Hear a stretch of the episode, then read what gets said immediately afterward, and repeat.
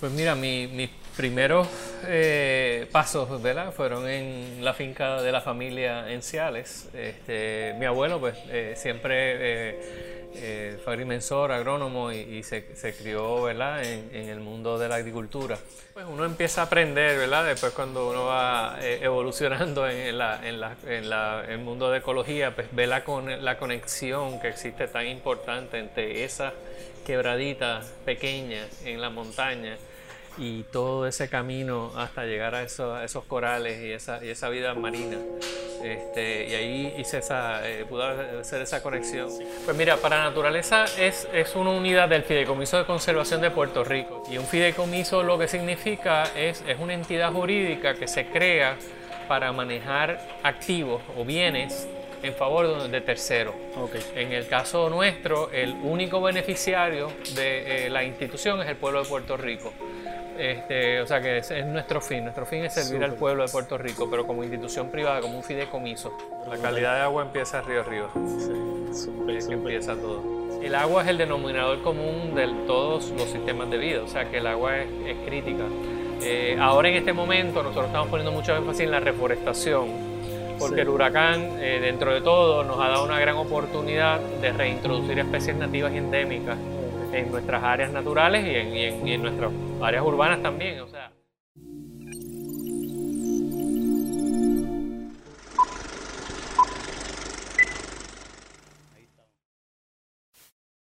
Saludos a todos, mi nombre es Ricky Muñiz y en este episodio del viaje me acompaña Fernando Lloveras, el presidente de Para la Naturaleza. Y gracias Ricky, gracias por la invitación. Seguro, de nada, de nada, un placer tenerte aquí conmigo. Este, quería comenzar a hablar contigo sobre cómo comienza, ¿verdad? En tu, niñez, tu relación con la naturaleza. Pues mira, mis primeros eh, pasos ¿verdad? fueron en la finca de la familia en Ciales. Este, mi abuelo pues eh, siempre eh, fue agrimensor, agrónomo y, se, se, crió ¿verdad? En, el mundo de la agricultura. Este, mi padre, eh, de, que viene de la ciudad abogado, eh, tratando de buscar campo, y mi madre del campo tratando de buscar ciudad, eh, se unieron en el camino y, y, acabamos teniendo un poco de los dos, toda la familia, viviendo en la ciudad, pero todos los fines de semana. Viniendo a, al campo y pasándonos todos los fines de semana allí y, y en, en, un momento dado mi abuelo que eventualmente atendió la finca y la, la manejó, pues yo cada vez que tenía la oportunidad, en veranos, en días feriados, etcétera, Semana Santa, Lo acompañaba, me quedaba todo el verano este, con mis abuelos y básicamente iba todos los días a a trabajar en la finca con él este, y con todo el equipo de, de la finca. ¿En qué, ¿En qué municipio era esto? ¿En, es en el barrio Aguas de Ciales. Brutal. Sí, Ay, tan sí, lindo sí, Ciales. allí. Yo paso mucho tiempo ahora allí escalando en Caliche, una ¿Ah, de las áreas que está desarrollada para la escalada allá. Sí, sí, sí. sí Súper chulo. Pues mucha agua allí, o sea, tenemos bastantes ríos y quebradas que pasan por la finca, este, así que pues también hice esa conexión con el agua, aunque no es costera, eh, eh, sí la tengo de, de haber estado mucho tiempo subiendo, tenemos una cascada en la finca, subiendo y bajando cascadas, este, paseando por el río, cogiendo camarones, sí. este, guábaras, etcétera, así que este, pues tuve esa conexión con, con, el agua y con el río de Ocialito. Sí, con, desde la montaña. Sí. Brutal, sí, yo, yo tengo yo tengo experiencias similares porque mi mi abuelo, eh, dentro de sus negocios y su empresa, ¿verdad? Siempre compró muchos terrenos y en el, cuando yo era chiquito, muchos okay. de esos terrenos, él, él, fue el dueño de Hacienda Paola en, el, en Río Grande y en el Yunque, era una hacienda que pues, era para diversión y, uh -huh. y para visitar esa, esas facilidades. Y, y, de ahí para abajo, pues me capturó también mi, mi abuelo de crianza, eh, espeleólogo Norman Bebe eh, mm, que pues, a, me, me, puso en campamentos de cuevas y a explorar los ríos de Tanamá y diferentes áreas de Puerto Rico. So, así que desde chiquito pues tuve esa oportunidad de además de crecer en la costa y en la playa, experimentar Puerto Rico adentro o sea, claro. y, y, la cultura de la montaña.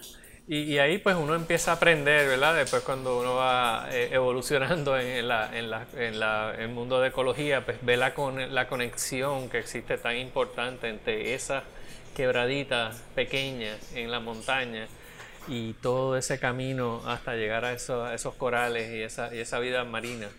Este, y ahí hice esa, eh, pude hacer esa conexión. Sí, que desde, desde, joven empezaste a notar ese, que el impacto que tiene una cosa y la cadena detrás de eso. Estamos completamente conectados y aunque parezcamos que hemos cortado eh, todos los, ¿verdad? los áreas costeras de las áreas de montaña, en realidad es un mismo sistema. Sí, definitivamente. Sí, sí, sí. El agua no se, si no se es cuidadoso con la contaminación desde arriba de la montaña, pues todo eso va por ahí, y toda esa agua se contamina y todos esos recursos pierden su, su en parte su valor. Sí, sí. La calidad de agua empieza río arriba. Sí. Súper, súper. Empieza todo. Eso es súper importante ahora en Puerto Rico, ¿verdad? La situación del agua. Una, una de las cosas, yo quiero que eh, tú eres hice un poquito de research y entiendo que tu preparación académica, tú eres abogado, ¿verdad?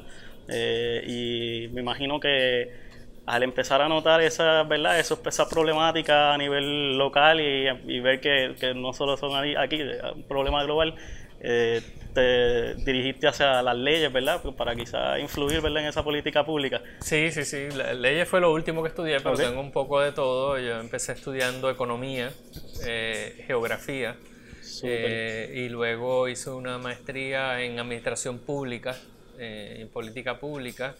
Eh, y entonces sigo para leyes. O sea que, oh, este, y en realidad pues me dediqué también mucho tiempo a la parte de tecnología, empresarismo de tecnología, ¿no? Este, así que tengo un, y ahora pues más de, por más de 15 años en, la parte de conservación de naturaleza y ecología y preservación histórica, educación, o sea que he tenido un poquito de, todo. Has pasado por diferentes industrias y diferentes partes, que eso es bueno porque has visto quizás cómo se bregan con estos problemas en diferentes, de diferentes puntos de vista. Eh, eh, y cómo, cómo fue la transición, ¿verdad? ¿Cómo llegas a, para la naturaleza? Eh, que me gustaría pues después de eso pues explicar el qué, qué representa y qué es para la naturaleza. Bueno, pues en realidad eh, yo empiezo eh, ayudando a la organización en los 90, cuando estaban en la transición de, de sus fuentes de fondos, que estaban en una transición de, de utilizar los fondos 936 que se acabaron en el Congreso a otra fuente de fondo que acabaron siendo lo del el ROM tax. Este, y en esa transición, pues eh, yo tuve la oportunidad de ayudar, porque trabajé un, tiempo en el gobierno y, pues, pude ayudar un poco en la parte federal de en el Congreso eh, a buscar esa nueva fuente de fondos. Este, y luego de eso, pues eh, me llamó el director ejecutivo anterior, el arquitecto Francisco Javier Blanco, y me ocultó interés. En ese momento yo estaba dirigiendo mi empresa, se me hizo complicada la decisión porque pues ya tenía muchas cosas corriendo, ¿no? Este, ¿De qué, en qué tú estabas en, era una empresa? empresa de, informática de tecnología, informática jurídica, que es Microjuris. ah, Microjuris, súper. Soy uno de los fundadores de Microjuris y y lo corrí por alrededor de 10 años. Este, y entonces pues fue una decisión muy difícil. Pero bueno, este, cuando uno tiene una debilidad este, que no puede, no puede decir que no. Y era una pasión que, que tenía que perseguirla. Así qué que chévere, qué chévere. Se pudo hacer los arreglos y, y, aquí estamos. Ya en este momento tú eres hombre de familia, ¿verdad? Tú tienes Sí, mi esposa, eh, ya muchos años, tenemos 27 años de casado y eh, dos hijos. una, chica de 27 años, ya también casada, este, y uno, un chico de 20, años. Súper, genial. Sí, yo conocí a, Michi, ahorita no te lo mencioné, pero yo conocí ah, a Michi a través de uno de los proyectos en La Perla. Eh, que fue el proyecto comunitario que se construyó una yola con, Potuco. y, fue una experiencia increíble y fue una de esas, de esas experiencias que me dio un empuje a, como que, wow, nos toca a nosotros dar y empezar esta iniciativa y a crear ideas y, pues de ahí pues colaboré con Michi con, con en, diseño de muebles y un montón, ah, varios proyectos por un tiempo. Pero, pero sí, e, ese, esa fue e, ese, esa experiencia de la iniciativa de La Perla y la colaboración a través de los, muebles con para la naturaleza en, en la, esperanza, fue como que esas dos semillitas que, me, que yo como diseñador industrial me, dieron como que, ok, pues, wow, hay muchas decisiones pequeñas que tomar que pueden hacer una diferencia bien grande eh, en el futuro. Y de ahí pues comienza mi iniciativa. Una de las preguntas que quería hacerte eh, ya que estábamos hablando en ese punto de tú como empresario todavía, hay algunos empresarios, escritores, ¿verdad? No sé si tú lees mucho que, te influencian en este tipo de, hacia la conservación. Eh, mira, yo leo de todo, es, bien, bien ecléctico en eso. Yo, yo, yo no tengo, o sea, no tengo una, disciplina, como tengo tantas este, diferentes eh, canales de información, pues de momento me surge algo interesante en un tema legal y me lo leo, en un tema tecnológico me lo leo, en un tema este, literario me lo leo, o sea, que, que un poquito de todo, o sea, que, eh, pero bueno, siempre, siempre, ¿verdad? El modelo y nosotros cuando empezamos Microjuris en el, en el, en el 89, empezamos este, pues estábamos un poco en la época de, Apple, ¿no? Este, y vimos, la subida y la bajada y después la subida de Apple, o sea que y éramos fanáticos de Apple desde siempre, o sea que Steve Jobs pues, siempre tiene un rol importante, ¿no? En, términos de transformar productos y transformar vidas y, lograr cambios interesantes en, a nivel tecnológico, o sea que, eh, pero bueno, a nivel literario, pues... pues sí, hay muchos otros recursos e inspiraciones. Hay tantas cosas que, que me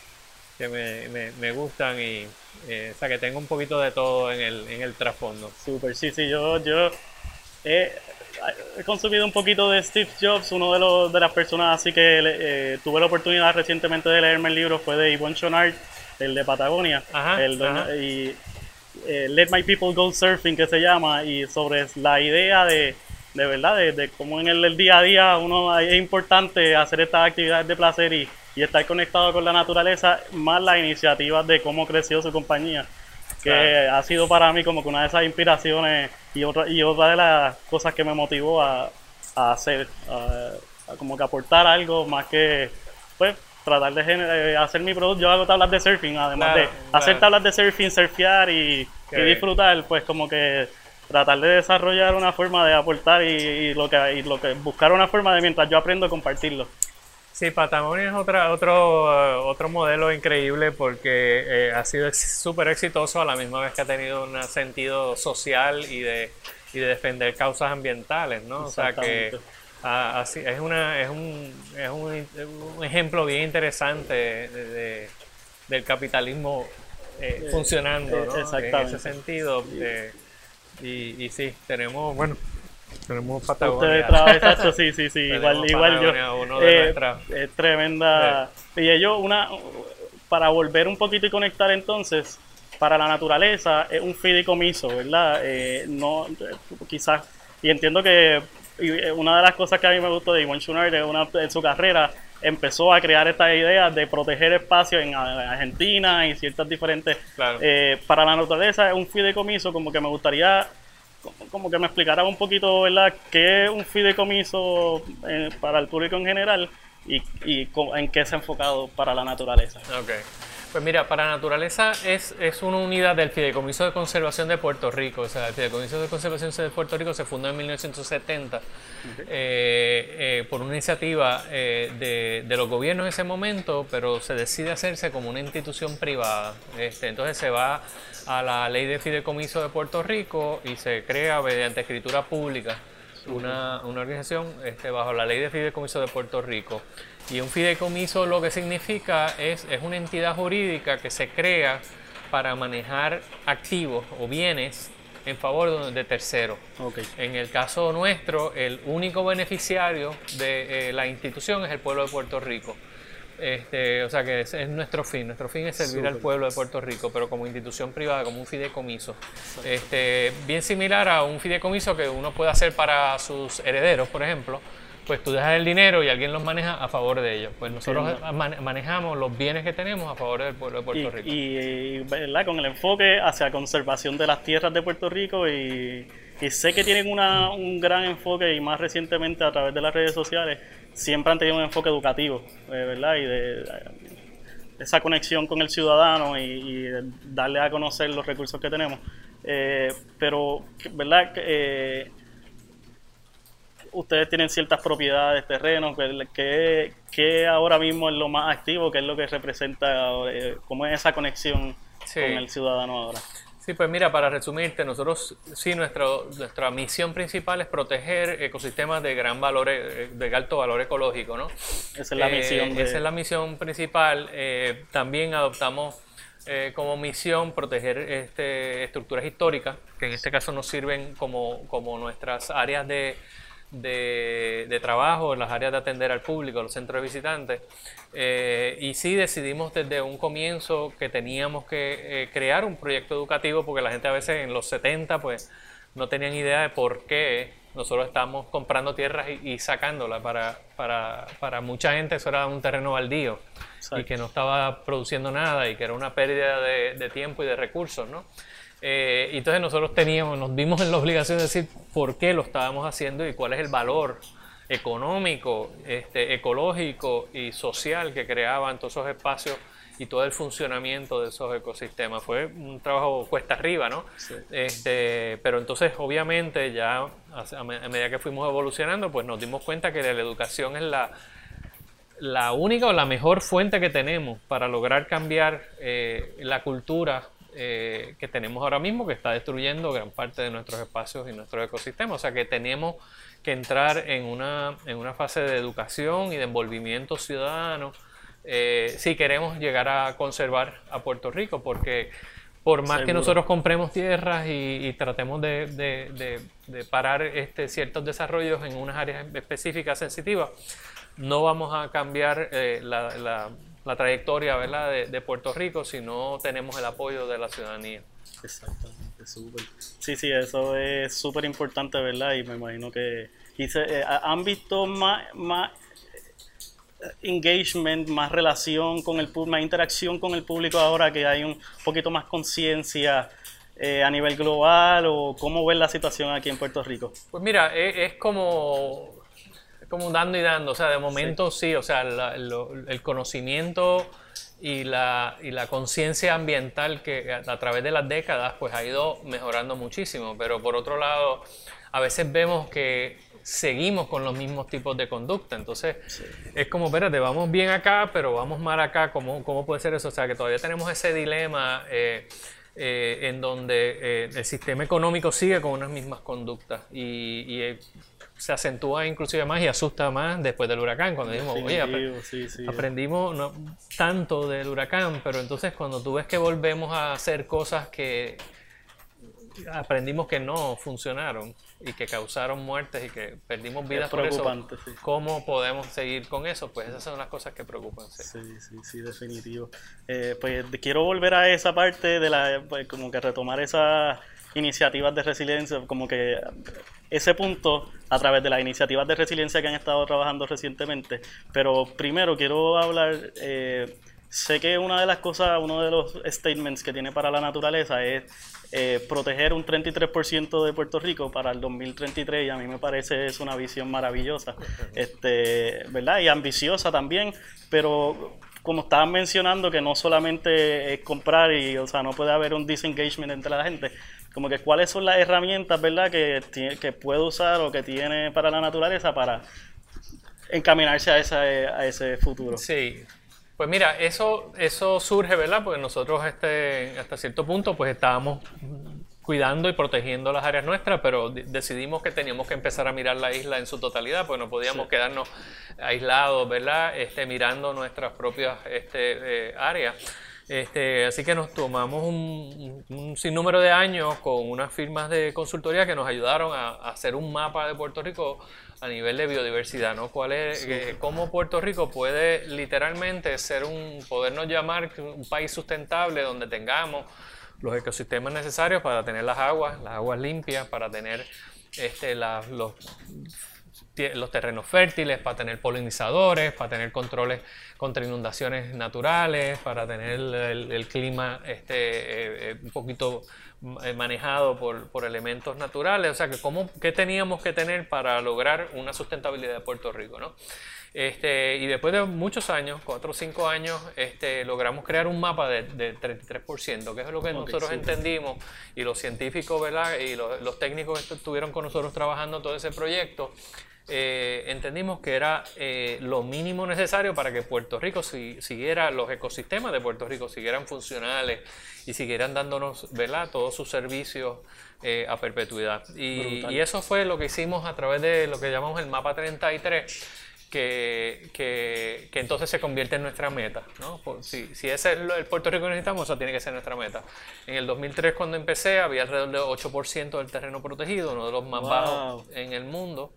Este, y, y entonces ya eh, hoy en día estamos en 16, o sea que hemos duplicado eh, eh, la cantidad. Gran parte, el aumento fue en el CARSO, por la ley que se pasó en el CARSO y el reglamento del CARSO que finalmente se logró establecer, eso nos dio una gran parte de esa, de esa subida a 16%. Súper. o sea que ahora pues tenemos que duplicar nuevamente de 16 a 33 eh, en, básicamente 15 eh, años, ¿no? O 14 años. Brutal. y, este esto, y esto sería, ¿verdad? No solamente es comprar terrenos, sino es, eh, hay, hay forma de colaborar con propietarios de terrenos, como, como que qué otra forma ustedes crean esa, esas la definición es que esté legalmente protegido. Legalmente protegido puede ser por ley, puede ser este, comprado, puede ser mediante servidumbre de conservación, que son unas restricciones voluntarias que hacen los dueños.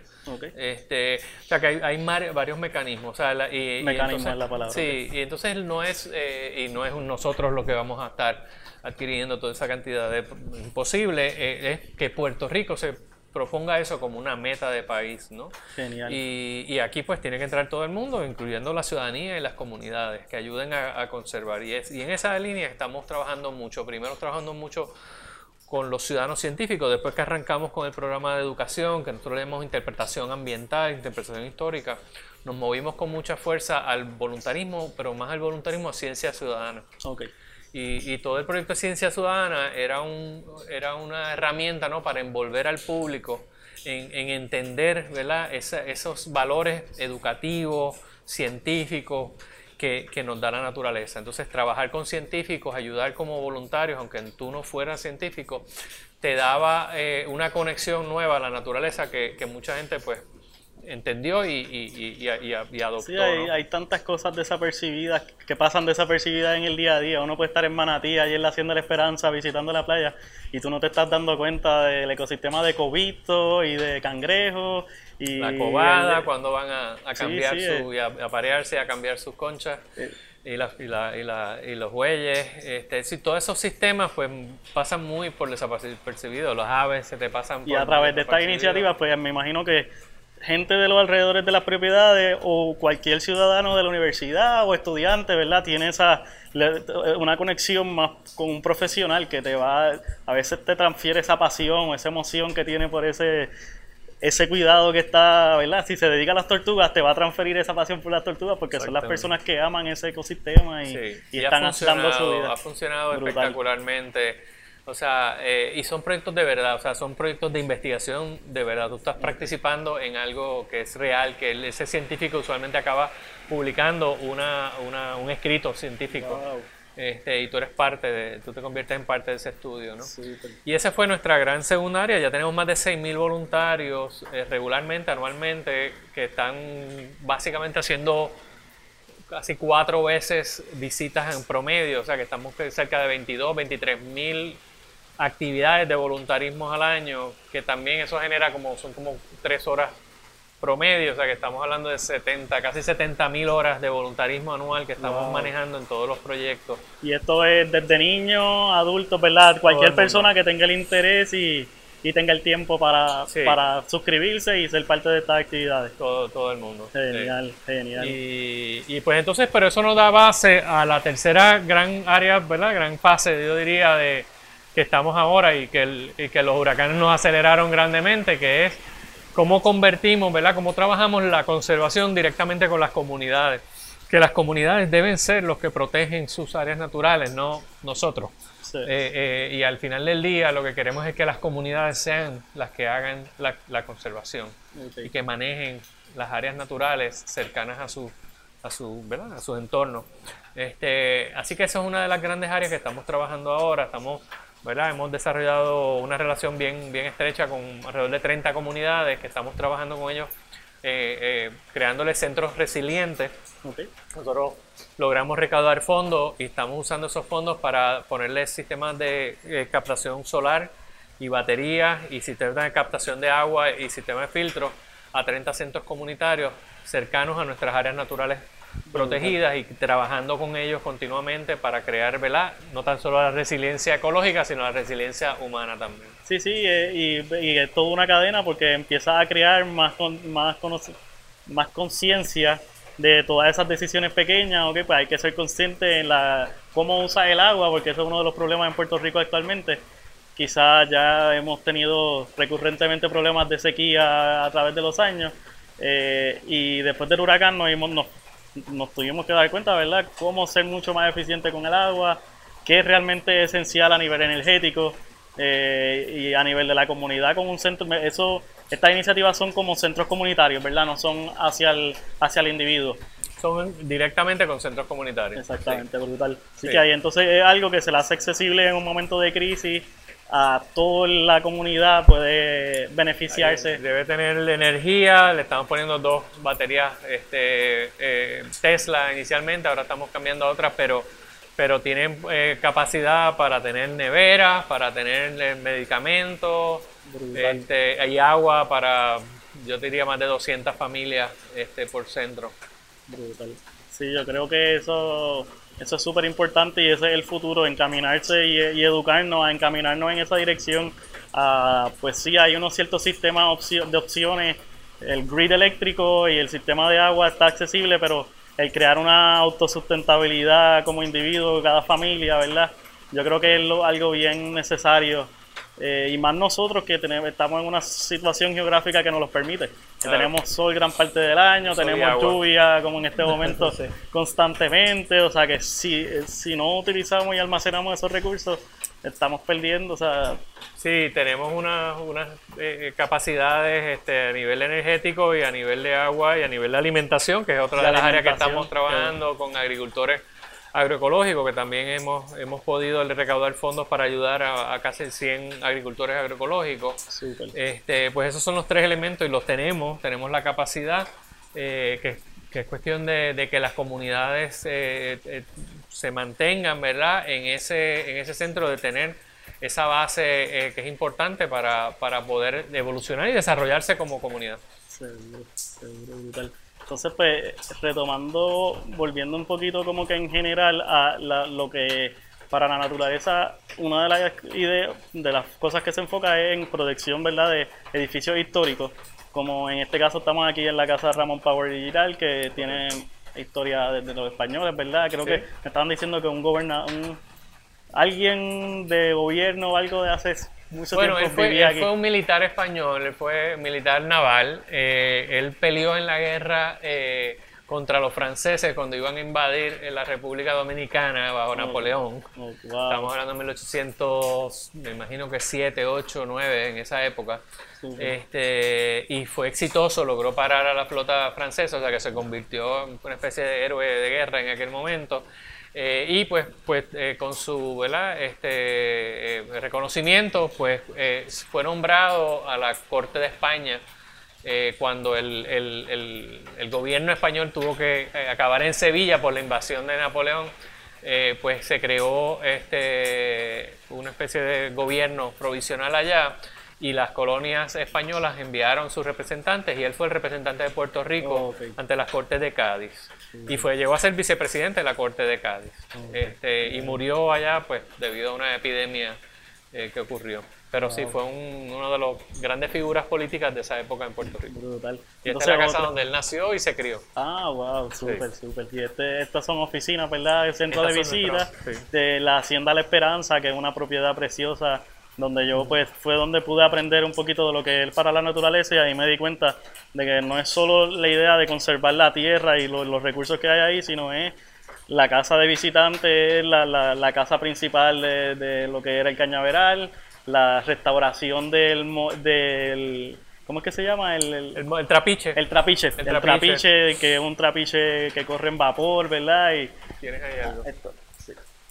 eh, y esa propiedad, pues además del el valor histórico que tiene, ¿verdad? Pues es un recurso costero, tiene unos ciertos arrecifes. Nosotros como surfers, ¿verdad? Tenemos la, la, la dicha de poder disfrutar de esa playa que le conocemos como Machuca. Otro, las cabezas de San Juan, que es el faro de Fajardo.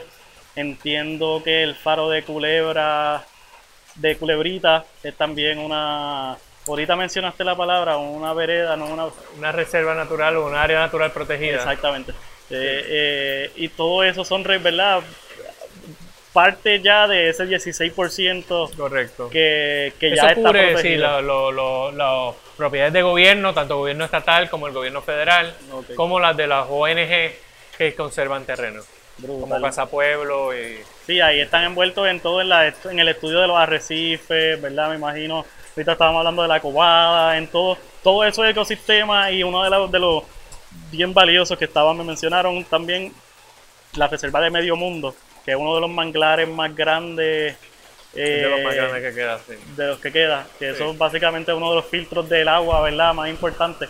Entonces, otra, una de las cosas que tenía una duda es el fideicomiso. Estoy leyendo que para la naturaleza es uno de los fideicomisos más grandes de América, o sea, que, que, que, que protege o es parte de una alianza que protege la mayor cantidad de tierra, ¿verdad? O algo así. Sí, bueno, somos, somos una entidad, institución bastante grande comparado con, con los Estados Unidos. Posiblemente no, no el más grande porque está el, el Nature Conservancy y está este World Wildlife Fund y están los, los, los, que son ya organizaciones mundiales, ¿verdad? Exacto. Pero los fideicomisos de tierra en Estados Unidos tienden a ser más pequeños, ¿no? No, no todos, pero, pero la gran parte de ellos. Eh, hay más de mil fideicomisos de tierra en Estados Unidos eh, y nosotros somos, formamos parte de esa, de esa red de fideicomisos de tierra que se llama el Lantros Alliance. Lantros Alliance. El Lantros Alliance es una organización que los agrupa a todos y los representa en Washington a nivel de política y, y a nivel de fondos, etcétera. Yo soy miembro de la junta de directores de esa organización y, Super. y ha sido bien bueno. O sea, tienen acceso a información, tienen un congreso anual que bien educativo que capacita a, los, a los manejadores de tierra, de terrenos, a los educadores de naturaleza, tienen adiestramientos para todo tipo de, de necesidades de, de, lo que es un Lantros en Estados Unidos y están también desarrollando muchas herramientas para, para trabajar con comunidades y para crear que la, lograr que las comunidades hagan conservación. Sí, me imagino que esto ha sido, esa relación ha sido parte de lo que ha impulsado estas diferentes etapas de para la naturaleza, porque a veces eh, a toda escala, a veces uno está un poquito enfocado en su problema, ¿verdad? Mirándolo muy de cerca. Tan pronto, imagino que empiezan a relacionarse con estas otras entidades, sean pequeñas o grandes, de, otros, de Estados Unidos, pues empiezan a ver cómo ellos se acercan a esos problemas y qué soluciones han encontrado. Sí, no, uno aprende muchísimo. Ha sido interesante porque cuando ya estuvieron aquí hace poco, toda la junta de directores, este, hace un mes, estuvieron todos aquí en Puerto Rico, hicieron sus reuniones, su reunión acá. Eh, y es interesante porque cuando ellos vienen, ellos a veces dicen, pero que ustedes hacen esto, nosotros, eh, los, los, lantros allá en Estados Unidos no hacen esto, ¿no? Este, o sea, por ejemplo, eh, nosotros hacemos preservación histórica y los lantros allá no hacen eso usualmente, ¿no? Este, así que hay se, mucho... se, enfocan en, en la tierra y cuánto terreno están conservando, no en el valor histórico o todos esos recursos o ecosistemas que están dentro de ellos. Sí, o sea que había mucho aprendizaje, pero claro, una vez ellos entran en algo, le dedican recursos y crean muchas herramientas, muchos documentos, muchas cosas que también nos nutre a nosotros y nos da ideas y nos hace evolucionar más allá. O sea que cuando me mencionas eso entonces, eh, eh, estuve leyendo dentro de que el, en Puerto Rico la visión es proteger un 33%. Eh, si no me equivoco, un país como Costa Rica o lugares así tienen quizá un 26 o un... Más. Eh, sí, 38%. 38%. y han ido, han sido, ha, ha, sido una posibilidad mientras se ha ido desarrollando el turismo allá, han ido creciendo tanto en esa protección, es impresionante entonces. ellos llevan muchos años lo que pasa en ese, en ese sí. proceso, este, o sea que yo te diría que aquí ellos empezaron 40, 50 años atrás y han sido muy consistentes, que es lo más difícil a nivel de administración pública, ¿no? De que de que una administración reconozca y mantenga unas iniciativas que son buenas, ¿no? Este, así que ellos han sido, yo creo que el secreto ha sido que han sido consecuentes, aunque han tenido cambios políticos y cambios administrativos, pero por alguna razón todos han logrado, han logrado reconocer el valor de la naturaleza para su economía. Eh, y la han respetado y la han fomentado, ¿no? Que pues eso no lo hemos tenido tanto acá, aunque cada vez más eh, eh, pues sí, eh, los gobernadores que entran y los administradores que entran en todas las entidades, pues, pues van reconociendo más y más, pero no así como una prioridad de país como fue en Costa Rica. Sí, en Costa Rica yo fui a, Costa Rica hace 12 años y, y definitivamente fui porque ya allí el enfoque era esto es un sitio que todo, la conciencia de ecoturismo, y de decisiones correctas a nivel de hoteles y a nivel de desarrollo, pues, eh, pero sí yo me di cuenta en cierto, ahí en otros países que ahí siempre sigue habiendo, eh, por ejemplo en Costa Rica, el, la calidad de agua, nosotros tenemos mejor calidad de agua que allá. Eh, no sé ahora, pero en ese momento, por lo que estábamos hablando anteriormente, arriba arriba, el problema empieza arriba arriba. Eh, y, y, entonces tú ibas arriba arriba o están quemando basura cerca del río porque, porque pues, hay, hay, hay, muchas comunidades que están bien desconectadas y, el, y no están tan desarrolladas y hay otros hay otros problemas que no sé qué, tan mayores sean verdad pero sí me acuerdo que yo me, me enfermé un día de, de, solamente enjuagarme la boca del agua y, y mis amigos puertorriqueños nos lo habían mencionado. Y en esa parte yo me siento privilegiado, ¿verdad? De, de Puerto Rico. Pues todo tiene sus, pros y sus contras, pero que aquí pues somos dichosos que hay mucha agua y, y entiendo que sigue siendo bastante limpia, ¿verdad? La que... Bueno, no, hay... Procesada, Bueno, sí, sí, sí, sí, es de acueducto, sí. Exacto, pero... entonces, pero ah, quizás, perdona que te ah, interrumpa, como que eso te lo traía como que a ver ¿qué tipo de, actualmente a nivel local y a nivel global, cuáles son las cosas que te preocupan en este tipo de, más te, o que te quitan el sueño, el agua? eh, eh, a mí, por ejemplo, a mí, yo, yo como surfer, nosotros muchas veces nos encontramos en el día a día con el problema de basura en el agua. Eh, y el impacto a los arrecifes, porque pues, es lo que, nos, lo que nosotros estamos más expuestos a. Sí, sí, sí, sí. Que siquiera... no, la, la, basura en, en, el agua y el, en el océano y los plásticos son horribles. De hecho, mañana tenemos una, hay una vista en la legislatura eh, para el proyecto eh, de ley que prohíbe ¿verdad? los sorbetos, y la, el styrofoam y, y, plásticos de primer, de primer desecho, como creo que se llaman. Este, sí, de, de, single use, de, un solo uso. Y, mañana vamos a estar testificando allí como organización este, para prohibir eso. Pero sí, o sea, el agua es el denominador común de todos los sistemas de vida, o sea que el agua es, crítica. Eh, ahora en este momento nosotros estamos poniendo mucho énfasis en la reforestación, porque el huracán, eh, dentro de todo, nos ha dado una gran oportunidad de reintroducir especies nativas y endémicas en nuestras áreas naturales y en, y en, y en nuestras áreas urbanas también. O sea, eh, Puerto Rico tenía, eh, no sé si sabes la historia forestal, en el 1920 nuestra deforestación fue de 94% de la isla. O sea, nosotros teníamos 6% de ¿Esto fue en un huracán también? En un... No, no, no, esto fue en 1920 cuando estaba el pico de la agricultura en Puerto Rico. O sea, la agricultura fue tan intensa que deforestamos 94% de la isla. Wow. O sea, estamos hablando de caña, tabaco, café, en sol, todas, esas eh, deforestaron gran parte de la isla. Eh, o sea que nosotros, eh, debido al abandono de la agricultura, no fue planificado, pues hemos recuperado 55, hasta 55% de nuestro país está en cubierta forestal. Este, pero mucho de ese bosque es bosque secundario todavía y es bosque que tiene especies que no son nativas y endémicas. Sí, un bosque secundario que, es, que, que son cosas que crecieron que no son las principales, árboles. Es que son, es un, bosque joven que todavía no es maduro, bosque primario ya en el trópico, un bosque primario de más de 100 años, por ejemplo. Perfecto. Este ya es un bosque primario, sí, lleva 100 años en, en crecimiento sin, sin grandes este, intervenciones, pues. O sea que ahora es que, porque si fue en la, la, la gran... Eh, bueno, no, porque para en el 1920 fue la gran una deforestación masiva. Después de eso es que se empezó a reforestar, todavía no, esas regiones todavía no tienen esos 100 años. No tienen los 100 años y fue una reforestación natural, o sea que también muchas de esas, de esas especies pues son lo que se llaman exóticas, no son nativas ni endémicas. O sea que dentro de todo pues eh, se perdió mucha biodiversidad, o sea que ahora que tenemos áreas, o sea, perdimos un estimado que tenemos de Berkeley, es más de 31 millón de árboles en el, en el huracán. Eh, pues dentro de lo desastroso que es eso, podemos aprovechar y reintroducir ¿verdad? mayor biodiversidad en nuestros bosques. Por eso es que estamos eh, enfatizando en este esfuerzo. Eh, ya tenemos, el año pasado ya produjimos 110 mil árboles en nuestro vivero después de arreglarlo y, sembramos ya casi 23 mil árboles el año pasado. Y la meta es llegar a 100 mil árboles sembrados por un periodo de 7 a 10 años.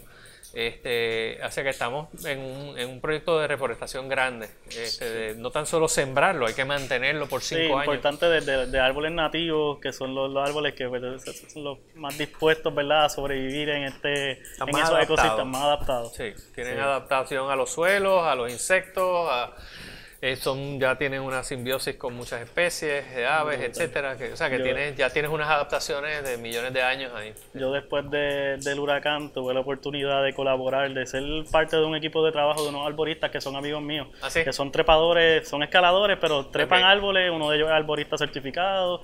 Y fue una experiencia brutal porque tuvimos la oportunidad en, una parte de ese periodo en trabajar en el bosque costero del Hotel de Dorado eh, donde trabajamos, ellos, ¿verdad? Trabajaron a Usubo y era un, trabajo de sanación mayormente, de para árboles que ya llevan, me imagino que más de 100 años. Pues, sí, sí, eh, y, y, fue bien interesante aprender y, y, mi única otra referencia de información a esos árboles o a esa especie ha sido a través de Para la Naturaleza, porque yo sé que siempre los centros de visita y, la estación experimental pues siempre han tenido eh, esos viveros donde uno puede tener acceso al cupé, al ausubo, a diferentes especies súper nítidas que, en verdad yo, si no fuera por ustedes o estos amigos míos arboristas, son cosas que no, que no, las escucho o no las aprecia y uno pues pasa un meanito por igual que cualquier otro árbol, una caoba o un pterocarpus o, cualquier cosa.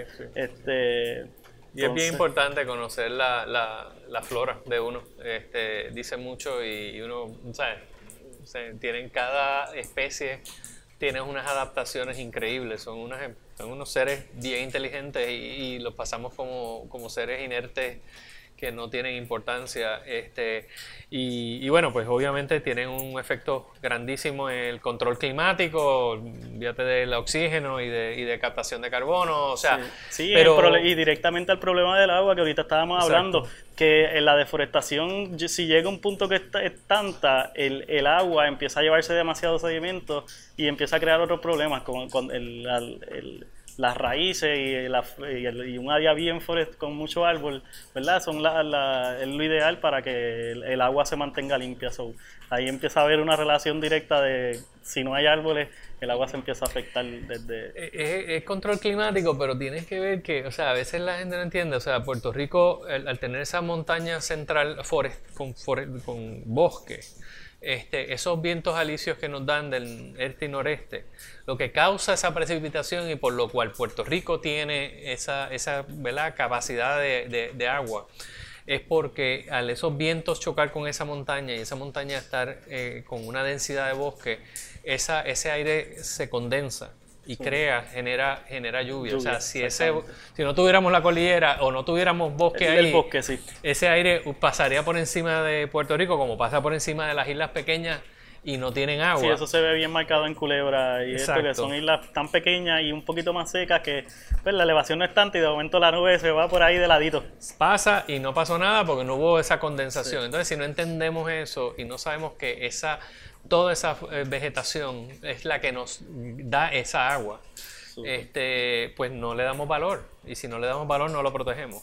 Este, así que esa es gran parte de nuestra misión grande y lo que me quita el sueño es eso, cómo logramos que, las personas entiendan eh, que, que, el valor que tiene eso, el valor humano, el valor económico, el valor social, el valor emocional que tiene eh, todos estos bosques, ¿no? Este, Y cuando valoremos eso, pues entonces vamos a poderlos proteger y ahí poder, poder dormir bien. Sí, yo, este, este, proyecto, ¿verdad? Pues son a través de las entrevistas y experiencias de surfers y de amistades mías, pues yo quiero pues siempre mantener un enfoque en esto porque cuando yo empecé a viajar a California, yo, yo empecé a hacer viajes de California a trabajar y en, en los momentos de que está lento en Puerto Rico la industria de surfing. Y en California empecé a ver que los sitios que yo frecuentaba son parques nacionales protegidos, eh, mayormente la costa o es una reserva de surfing, o es una reserva, un parque nacional, o es una reserva natural. Y empecé a ver unas, unas cosas súper chéveres, pero a la misma vez unas cosas que todavía en Puerto Rico nosotros somos súper privilegiados de tener un acceso a muchos espacios este, y que todavía estos espacios, aunque todavía pues, legalmente no son protegidos, pero todavía están ahí y la decisión y con iniciativas como ustedes, ¿verdad? Pues yo todavía se ve posible, o sea, se ve la, la yo me, empecé a dar cuenta que hay muchos sitios uno tiene que pagar para ir al para parquearse solamente o pagar para un parque nacional y yo me di cuenta que con gusto los pago porque eso es lo que conserva ese espacio y tú vas a la montaña a escalar o vas a hacer fiel y ese sitio está como estaba hace 60 años y tú ves las fotos, ¿verdad? Y siempre hay una eración costera y todo, pero eso fue lo que me dio como que, wow, en Puerto Rico yo como que quiero volver y quiero ah, estudiar esto, ¿verdad? Yo sé que hay muchas personas que tienen su iniciativa y tienen sus proyectos, biólogos marinos, para la naturaleza, hay muchas iniciativas aquí. Y yo quería, pues, quiero conectar con eso, ¿verdad? Y, y, y, aprender un poquito, porque ahí yo me di cuenta de valorar lo que tengo en Puerto Rico. Ya yo escalaba, ya yo surfeaba, pero empecé a ver como que, wow, no, o sea, somos súper privilegiados de tener esto en un espacio 100 por 35, que en el mismo día podemos ir a trabajar y estar en la playa en un ratito y 300 días del año estamos con sol y, y, dichosos somos, en verdad, en esa... Sí, sí, sí. pues mira, sí, el inicio que trae de accesibilidad es bien importante. Este, nosotros en los 70 cuando empezamos eh, teníamos ese eh, problema, ¿no? De, de, que la gente a veces no, no, pues no cuidaba eh, los sitios como como nosotros nos gustaría, ¿no? Entonces eh, eh, fuimos bien restrictivos durante una época bastante grande este, eh, de que, ¿verdad? Y, trabajando en la, educación para decir, mira, esto tiene un valor, vamos a usarlo de esta forma, ¿no? Y vamos a accesarlo, pero vamos a accesarlo de esta forma. A medida que la ciudadanía, pues ya, este, ¿verdad? Adquirimos esa, más y más esa cultura de de, de, outdoors, etcétera, pues, pues estamos eh, moviéndonos rápidamente a abrir muchas más nuestras áreas naturales, a, crear más veredas, a, permitir más, estamos mirando inclusive áreas de campamento, etcétera, ¿no? vamos en esa dirección. Eh, sí, yo vi eh, que una de las cosas que anunciaron recientemente fueron las veredas de conectar el corredor del, noreste al yunque y todos esos bosques costeros, ¿verdad? Que eso, o no bosques costeros, todos esos bosques cercanos. Eh, sí. Vamos a estar moviéndonos mucho a hacer más veredas, y, toman tiempo diseñarlas y construirlas y, y, manejarlas bien, pero, pero queremos este, cada vez más que la ciudadanía este, acceso a estos lugares, pero tiene, tenemos que lograr la cultura sí, correcta. Y tienen, que tener ya la, infraestructura y, la, y, y, cómo entonces canalizar o educar a la gente para que el que llegue ahí no vaya a dejar su basura, no vaya a crearle el impacto incorrecto, porque si no, mejor no darle el acceso a esos sitios. Bueno, es de ellos al final del día, pero, pero sí, este, nuestra misión es que puedan accesar eso eh, y todos lograr ser conservacionistas de esos mismos espacios que tenemos que disfrutar y que tenemos que disfrutar, si no gratuitamente, que deberían ser gratuitos, pero con un costo bien accesible. En aquellos casos que sí hay un costo de, de, mantener un camino, de mantener un estacionamiento, de mantener seguridad, de mantener, o de recogido de basura, que todas esas cosas cuestan, pero tiene que ser un costo accesible porque la, la ciudadanía necesita tener acceso a recreación sin que tengas que, gratis, que estar casi pagando por un club privado para llegar a un sitio, ¿no? O sea, eso, eso es bien y, poco inclusivo y, y, pues nosotros estamos en, el, en, el, en la tarea de, de lograr esa inclusividad pero tenemos que lograr esa inclusividad manteniendo ese recurso. Es, es bien importante porque ahora recientemente las redes sociales explotan, ¿verdad? Y todo esto se hace bien común, el, el exponer muchos lugares eh, no tan accesibles en Puerto Rico y es súper chévere porque todo nos, nos, nos, abrió la mente, como que wow, además de estas charquitas están estas otras 100.000, además de estas playas están estas otras pero pues quizás no, como no todo el mundo tiene la misma conciencia, pues sí hay algunos que sí se ha visto el impacto. Eh, y pues me parece perfecto que pues, ustedes han ido de una manera inteligente y sustentable a, proteger estos espacios y ir abriendo, abriéndolos al público, ¿verdad? Y, y abriéndolo en un momento que ya tienen toda esa información detrás de, de lo que hay ahí, para que uno lo valore. Y, para nosotros el mundo de surfing es un mundo de aliados. Igual que los agroecológicos son aliados a la naturaleza, los, los surfers aman la naturaleza y la protegen. Así que para nosotros una, ¿verdad? Todas estas relaciones que queremos, estamos teniendo y queremos tener con, con todo ese mundo surfing, para nosotros son, ustedes son los protectores de, de esas costas. Este, y, pues, eh, lo que queremos es que haya más como ustedes. Así es que este, necesitamos que, que, todo ese mundo surfing nos ayude a educar. A, ese resto de... Sí, yo creo que es bien chévere porque el, el, surfer como está directamente conectado a que dependiendo a que las condiciones y eso, uno está mucho más pendiente que el ciudadano regular a, a qué está pasando con el viento, qué está pasando con el mar, qué está pasando en Europa, qué, mm. baja está impidiendo que ahora mismo hay una, una, alta presión que está impidiendo que los frentes fríos de Estados Unidos bajen y se están yendo hacia Europa y no tenemos clase de meteorología. Nosotros sabemos un poquito de meteorología, ¿verdad? Y, y pues parte de eso yo como que ahora con este proyecto la idea es poder llegar a esos recursos, a esos profesionales, esos biólogos marinos, esos oceanógrafos, que me digan entonces esa información que me falta para de verdad conectar todos los puntos. Este, yo soy navegante también, a mí me gusta la vela y, y pues sí, veo que en Puerto Rico somos súper dichosos y tengo tantas amistades que ya nos hemos, hemos ido conectando. Yo como surfer crucé a la escalada y en la escalada estoy conociendo espeleólogos, eh, arqueólogos, geólogos, o sea, arboristas, estos arboristas que trabajé. y sigo aprendiendo y sigo disfrutando y sí, cada vez más conectado. Así que nada, muchas muchas gracias por, por tu tiempo, ¿verdad? Este, y seguiremos, seguiremos. Tenemos muchos proyectos y, tenemos que eh, proteger ese oeste que tenemos, eh, cosas que no hay que proteger.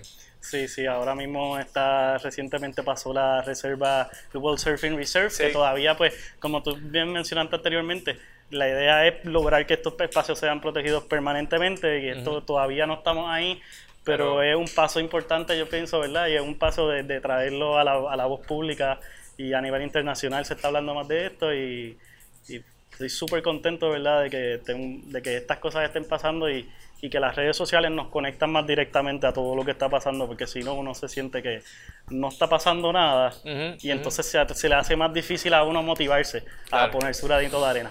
Así que muchas gracias por sacar tu tiempo, mano, y, y nada, gradualmente seguiremos eh, me había hablado con, con la muchacha para eh, poquito a poco hacer entrevistas con algunos de, la, de los recursos, los biólogos marinos y esto de para la naturaleza, así que espero que gradualmente haya, siga la colaboración. Así que muchas gracias, Fernando.